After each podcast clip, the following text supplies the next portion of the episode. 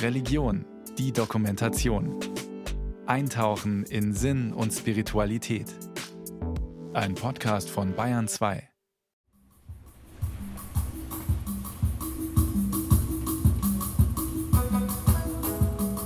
Ein christlicher Gottesdienst im muslimischen Marokko. Saint-Pierre, die weiße Kathedrale von Rabat an einem Sonntagmorgen. Zwei Kirchtürme ragen 30 Meter in den hellblauen, sonnigen Himmel. Die großen, schweren Holztüren sind offen. Der Gesang des Chores hallt bis in die Straßen.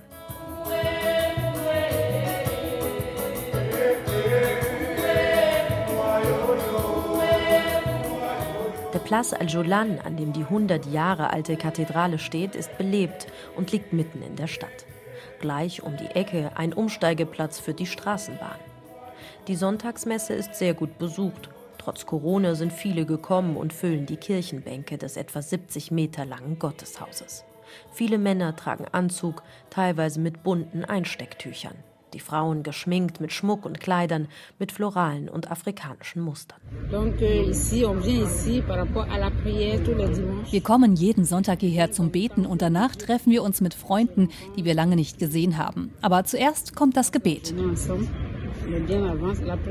Maskenpflicht, Fiebermessen und Desinfektionsmittel, daran haben sich die meisten Gläubigen mittlerweile gewöhnt. Aber nicht erst mit der Pandemie hat sich manches verändert in Marokkos christlichen Kirchen, sagt Cristobal Kardinal López Romero. Der Spanier ist der römisch-katholische Erzbischof von Rabat. Seit fast zwei Jahrzehnten leitet er Gottesdienste und ist Ansprechpartner für Gläubige. Während dieser Zeit habe sich die christliche Kirche in Marokko stark verändert und auch vergrößert durch Zuwanderung aus der Mitte Afrikas. Orte, an denen es keine Christen mehr gab, sind wiederbelebt. Wo nur noch 20 Gläubige an der Messe teilgenommen haben, sind es heute über 120. Eine Sonntagsmesse mit bis zu 500 Gläubigen ist nicht mehr außergewöhnlich. In Casablanca waren es vor der Pandemie sogar bis zu 800 Gottesdienstbesucher. Dadurch hat sich die Dynamik verändert. Die Lieder, die Freude, der Enthusiasmus, all das hat sich verbessert, weil die jungen Leute neues Leben gebracht haben.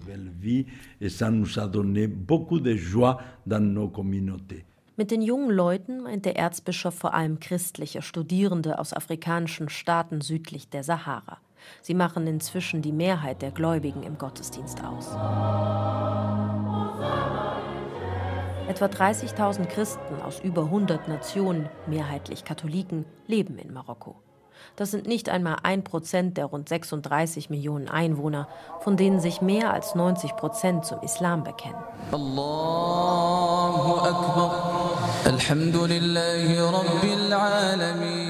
Im nordafrikanischen Königreich ist der Islam Staatsreligion. Zu den neu hinzugekommenen Christen aus afrikanischen Staaten gehört auch Frank Nama aus Kamerun. Der hochgewachsene Mann trägt einen schweren schwarzen Mantel, darunter einen dunklen Anzug mit Krawatte. Frank Nama lebt schon seit zehn Jahren in Marokko und betreibt einen Radiosender der Fondation Orient Occident, einer Organisation, die sich um afrikanische Migranten kümmert. Er sagt, die christliche Gemeinde habe neu zueinander finden müssen. Der Gottesdienst ist nun sehr lebendig. Er ist praktisch ein Fest geworden.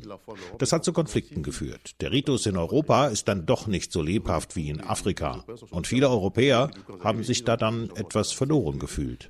Denn für sie war Kirche ein Ort der Konzentration und der Meditation. Für die afrikanischen Migranten ist er dagegen ein Ort des Hochgefühls, der Freude. Et pourtant, pour les migrants, c'est un espace d'exaltation. Kirche in Marokko bedeutet nicht nur Frömmigkeit, betont der Kameruner Frank Nama. Kirche ist ein Zufluchtsort für Migranten aus Subsahara-Afrika und andere Ausländer. Sie ist der erste Anlaufpunkt, um sich zu erholen, etwas Bekanntes, dem man vertrauen kann. Die Ankunft in Marokko ist erst einmal ein Kulturschock und vielleicht auch der Grund, warum viele Migranten erstmal zur Kirche finden. Das Aufnahmeland erinnert sie täglich daran, dass es ein muslimisches Land ist, mit starker Tradition, zum Beispiel regelmäßig zu beten. Da ist es wie ein Reflex, unbewusst oder bewusst, dass sich Christen in der Kirche wiederfinden und dort eine neue Familie formen. Tous ceux qui sont chrétiens se retrouvent à l'église et forment effectivement à nouveau une famille. Und die christliche Familie in Marokko wächst. Erstmals wieder, nachdem das Christentum im nordafrikanischen Königreich lange Zeit immer unsichtbarer geworden sei, erinnert sich Karen Thomas Smith. Sie ist als Pastorin und Präsidentin der evangelischen Kirche in Marokko seit über 20 Jahren im Land und spricht von einem Revival des Christentums in Marokko the face of Christianity used to be the face of the white colonizer and now it's not. Das Gesicht des Christentums war das Gesicht des weißen Kolonialisten. Das ist nicht mehr so. Es sind andere Afrikaner, die wissen, wie Kolonialismus war. Die Kirche ist nicht mehr länger eine Kirche von reichen, mächtigen Leuten, die dominante Führungspositionen eingenommen haben. Die Kirche ist eine Kirche der Studierenden und Ex-Studierenden und wir sind eine Kirche der Menschen, die über die Migrationsroute gekommen sind. Marokkaner sind nicht die, denen etwas aufgedrückt wurde, sondern sie sind die Gastgeber und haben die Türen geöffnet. Das dreht die Rollen um. Marokko ist eines der wichtigsten Transitländer auf der Route vom südlichen Afrika Richtung Europa. Das liegt an der geografischen Lage und daran, dass Länder wie Libyen zu unsicher geworden sind, dass anderswo Grenzen geschlossen wurden. Viele Geflüchtete und Migranten bleiben in Marokko hängen oder werden hierher zurückgedrängt. Doch unter den Christen aus Ländern südlich der Sahara sind auch legale Einwanderer, die nicht weiter wollen nach Europa, sagt Hannes Stegemann, Direktor der Caritas in Marokko. Das Königreich suche bewusst den politischen Anschluss an afrikanische Staaten. Dahinter steckt natürlich ein eindeutiges politisches Kalkül sich als verlässlicher Partner von Subsahara-Afrika zu profilieren. Das ist ja auch bisher sehr gut gelungen, wenn man sieht, dass Marokko ist wieder zurück in der Afrikanischen Union. Marokko hat eine durchgängige Teerstraße bis nach Dakar gebaut. Royal Air Maroc, jetzt mal außerhalb von, von Covid-19-Zeiten, fliegt täglich die wichtigsten afrikanischen Städte an. Marokko hat eine Infrastruktur aufgebaut, die, die unglaublich ist. Und dazu gehören eben auch die Studenten, die dann auch in der Kirche sind. Viele Studierende blieben auch nach ihrem Abschluss in Marokko, weil sie in ihren Heimatstaaten keine bessere wirtschaftliche Perspektive erwartet. Die Regierung allerdings vergibt keine zusätzlichen Aufenthaltsgenehmigungen mehr, schiebe verstärkt ab, sagt Stegemann. Denn Marokko ist selbst ein Land mit überwiegend junger Bevölkerung, die eigene Jugend wandert aus Zusätzliche junge Leute haben in den Augen der Regierung keinen Platz. Die Situation ist ja nun nicht wie in Deutschland oder in Europa, wo die Gesellschaft immer älter wird und wo den Leuten langsam klar wird, dass sie ein Interesse daran haben, dass Migranten kommen, weil irgendjemand muss ja die Rollstühle schieben, sage ich mal ganz zynisch. Das ist in Marokko überhaupt nicht der Fall. Also die marokkanische Gesellschaft muss erstmal die eigenen Leute ausbilden, und in Brot bringen. Junge Marokkaner in den Arbeitsmarkt zu integrieren, ist schwierig. Die Jugendarbeitslosenquote ist zweimal so hoch wie der nationale Durchschnitt und übersteigt in den Städten 40 Prozent. Viele haben die Hoffnung verloren und sehen sich in Marokko nur sozialer und wirtschaftlicher Unsicherheit ausgeliefert. Sie wollen weg, raus aus Marokko, nach Europa. Die Konkurrenz um Jobs führt auch zu Spannungen mit den afrikanischen Migranten im Land. Von den immer sichtbarer gewordenen neuen afrikanisch-christlichen Bräuchen fühlen sich manche zusätzlich bedroht. Vor allem, wenn sie in der eigenen Nachbarschaft zelebriert werden, wie in den boomenden sogenannten Hauskirchen.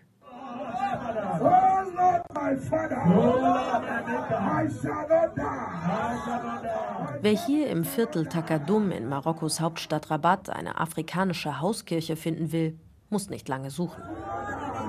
In einem kleinen, unscheinbaren Haus wird Gottesdienst gefeiert. Gebete und Gesänge dringen auf die Straße, obwohl die Türen von innen mit Schallschutz verstärkt wurden. Die Gläubigen wissen, es kann laut werden. Hier predigt heute Pastor Emanuel.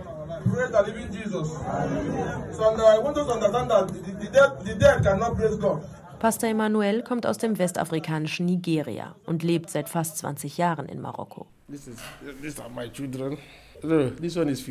Seine Tochter ist schon über 20. Seine beiden Söhne spielen in Europa Profi-Basketball, erzählt er. Ursprünglich sei er nach Marokko gekommen, um nach Europa zu gelangen. Heute versucht er junge Leute davon zu überzeugen, in Marokko zu bleiben. As you can see, my phone is ringing off and on. Wie Sie sehen, klingelt mein Telefon ständig. Manche Leute sind frustriert, begegnen einem Problem nach dem anderen. Ich sage Ihnen, nach Europa gehen ist nicht das Beste. Viele sterben im Meer, viele sterben auf dem Weg in der Wüste. Und wenn du dich hier niederlässt, dann kannst du dein Leben planen. Hier ist es besser. Ich sage nicht besser als Europa. Aber wenn du dich darauf einlässt und an dich glaubst, dann kannst du es hier in Marokko schaffen. Pastor Emmanuel sagt, Christentum in Marokko sei eben auch das, die Religion der Migranten. Er und viele kirchennahe Nichtregierungsorganisationen würden zum Beispiel helfen, wenn es Stress mit Behörden oder der Polizei gebe. Der Pastor klagt auch über Rassismus, wenn ausgerechnet schwarze Migranten tagsüber nach Ausweispapieren gefragt würden, aber keine Einwanderer aus Europa oder Asien. Insgesamt sei die Lage für seine Gemeindemitglieder aber deutlich besser als früher. Viele hätten eine Aufenthaltserlaubnis. Before it was very terrible. Before you cannot come out on the street. Heute sind wir frei. Vorher war es fürchterlich. Früher konntest du nicht mal auf die Straße, ohne verhaftet zu werden. Die Nachbarn wissen jetzt besser Bescheid. Früher haben sie mich und meine Söhne belästigt. Heute ist die Regierung eine andere. Früher haben die Nachbarn die Polizei geholt, wenn wir Gottesdienst gefeiert haben. Und die hat eingegriffen. Heute sind die Polizisten auf unserer Seite. Die Polizei are now protecting the, the foreigners. Der Gottesdienst dauert schon mehrere Stunden in der Hauskirche in Takadum. Feva Shufusum tritt raus ins Freie. Der Raum der Hauskirche ist warm und eng, trotz Ventilatoren. Drinnen spielt jetzt eine Band, es wird gesungen. Zu wenig Platz für die wachsende Gemeinde findet Feva Shivusum. Die Nigerianerin lebt seit über zehn Jahren in Marokko, ist verheiratet, hat Kinder. Es gibt eine Wiederkehr des Christentums. Jeden Tag werden es mehr und mehr Christen. Wir hoffen, dass wir einen besseren, größeren Ort finden, an dem wir zu unserem Herrn beten können, genau wie die katholische Kirche in der Innenstadt. Darauf freuen wir uns. Unsere Gemeinde wächst. Es kommen viele Leute. Das sieht man am Andrang an der Tür. Yeah, the church is growing and you can see this place is very small. So there are a lot of people coming. You can see outside now there are a lot of crowds. Das Phänomen der Hauskirchen beobachten auch die Vertreter der beiden großen Kirchen in Marokko. Pastorin Karen Thomas Smith, Präsidentin der evangelischen Kirche, sagt, die Hauskirchen entstehen da, wo die offiziellen Kirchen fehlen. Mit dem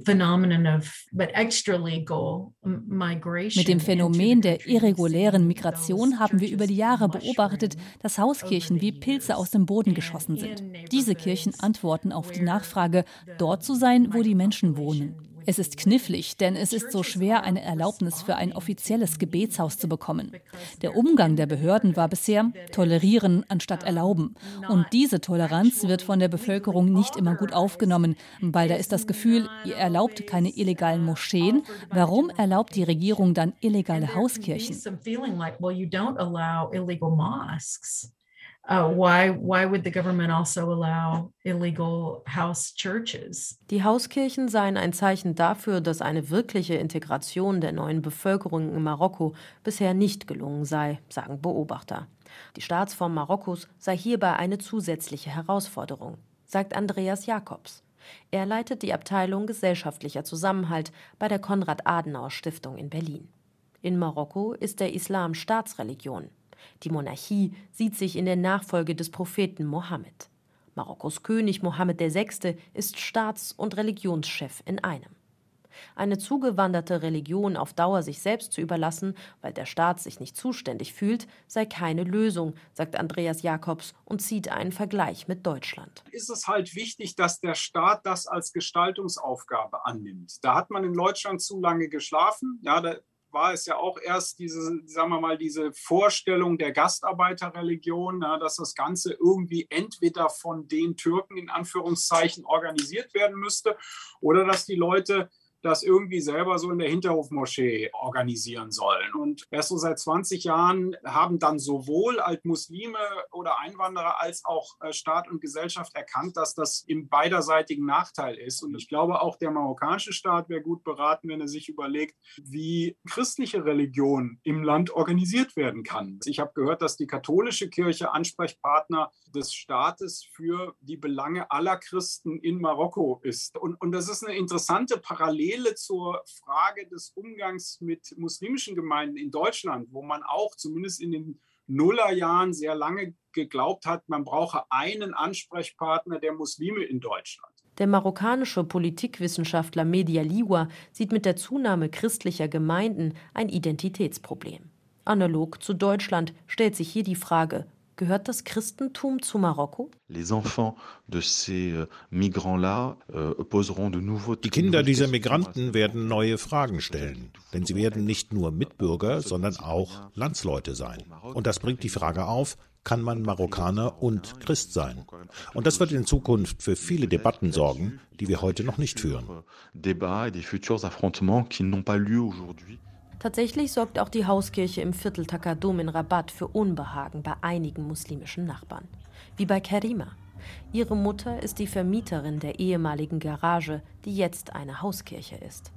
Eigentlich sei sie für die Nutzung eines Kulturvereins gemietet worden, erzählt Karima dass hier seit drei Monaten gebetet wird, missfällt ihr. Warum ich dagegen bin? Weil ich Marokkanerin und Muslima bin. Ich bin nicht gegen sie. Nein, im Gegenteil, ich liebe sie. Ich helfe ihnen mit Stühlen und dergleichen. Aber nicht bei uns zu Hause. Ich möchte nicht, dass das in unserem Haus existiert. Es gibt Kirchen, aber in Häusern? Und in einer beliebten Gegend. Ich kann es nicht ertragen. Wie soll das gehen? Ich schlafe über meinem Koran ein und höre unten andere Gebete? Das geht nicht. Wenn ich die Macht hätte, würde ich sie aus unserem Haus holen. Ich persönlich möchte nicht, dass sie hier bleiben.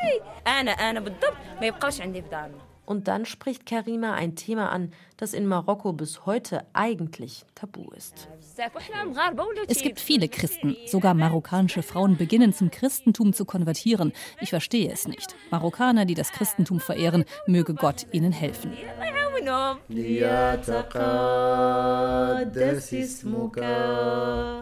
ليأتي ملكوتك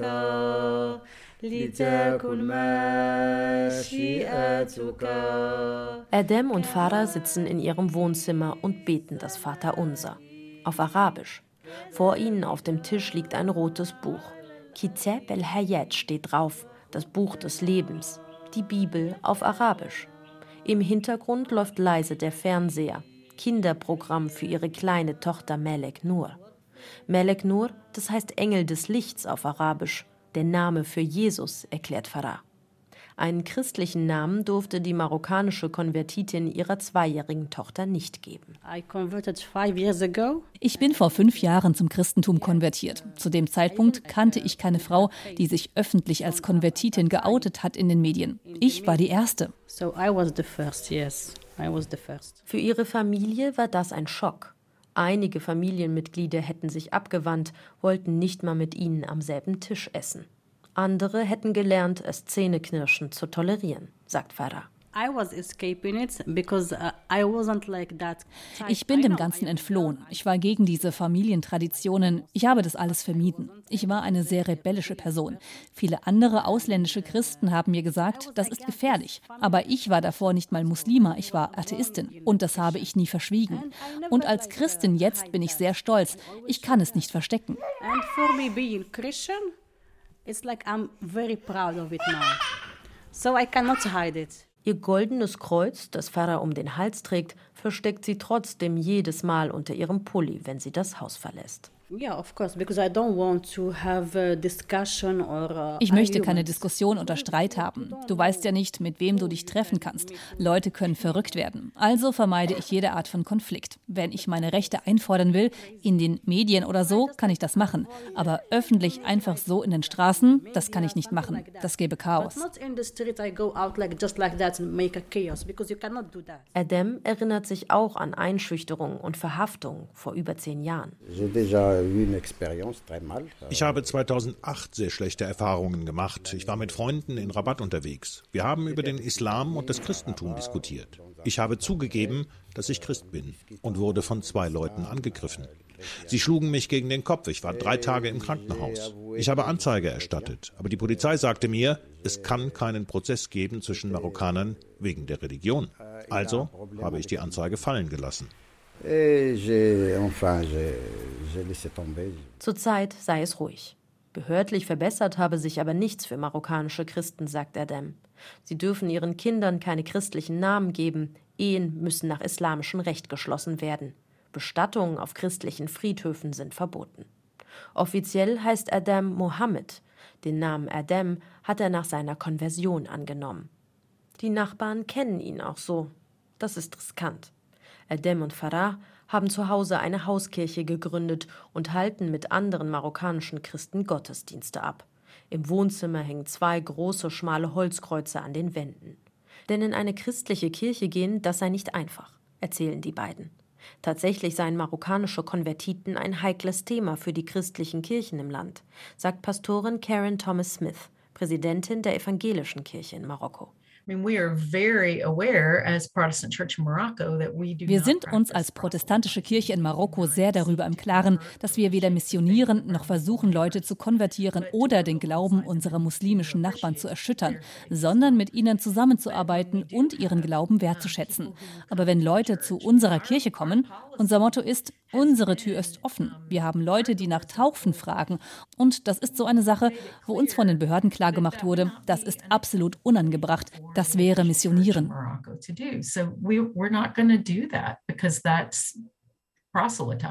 Und Missionieren oder Muslime in ihrem Glauben erschüttern gilt als Strafbestand in Marokko. Das Gesetz sei zwar klar und unverändert, mache aber ein christliches Leben als Marokkaner trotzdem nicht unmöglich, sagt Cristobal Cardinal López Romero, Erzbischof von Rabat.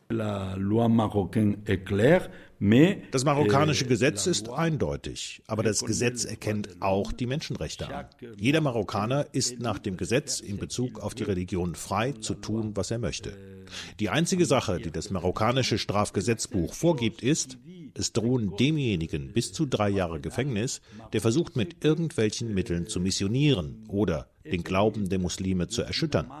Es gibt überhaupt kein Verbot für einen Marokkaner, Christ oder Jude zu werden oder das zu machen, was er will in Bezug auf die Religion. Andreas Jakobs von der Konrad-Adenauer-Stiftung sieht das problematischer.